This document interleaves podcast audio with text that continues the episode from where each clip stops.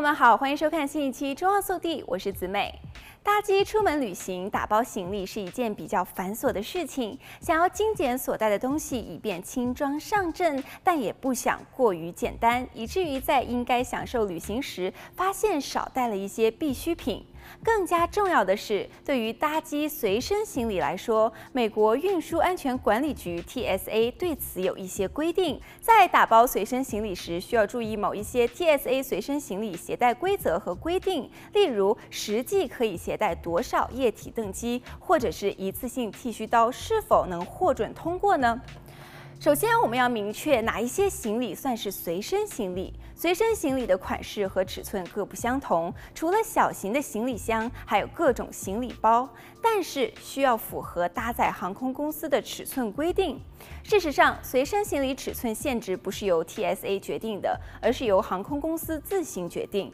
一般来说，大多数的航空公司规定的随身行李箱最大尺寸的政策为二十二英寸乘十四英寸乘九英寸，包括箱子的轮子和把手。行李限额也可能取决于机票的类型，某些基本经济舱只允许携带个人物品，例如钱包等，并不是一件随身的行李。还有一些航空公司，尤其是廉价航空公司，还限制了行李的重量。如果需要携带随身行李登机，请大家务必要查看航空公司的政策，以确定随身行李的大小，然后再参考 TSA 对行李的要求。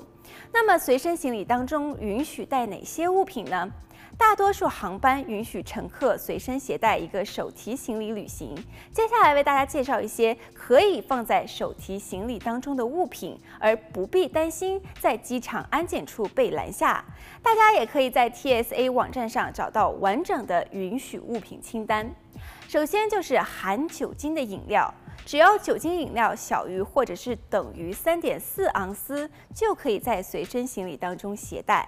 但是航空公司的酒精政策非常严格，FAA 禁止旅客在飞机上喝自带的酒，只有空乘人员提供的酒品才可以饮用。也就是说，可以将酒装在随身行李当中，但却不能在飞机上饮用。下期节目当中，我们继续为大家介绍其他可以随身携带的登机行李。我们下期再见。